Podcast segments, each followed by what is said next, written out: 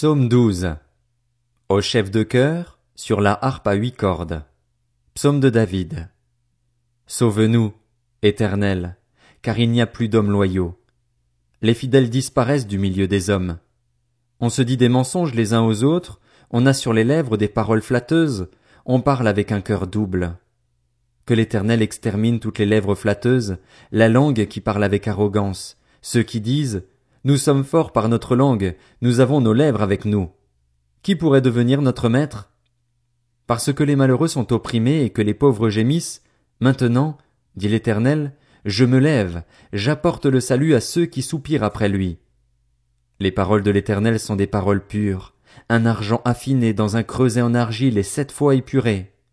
Toi, Éternel, tu les garderas, tu les préserveras pour toujours de ces gens. Les méchants rôdent partout quand la bassesse règne parmi les hommes.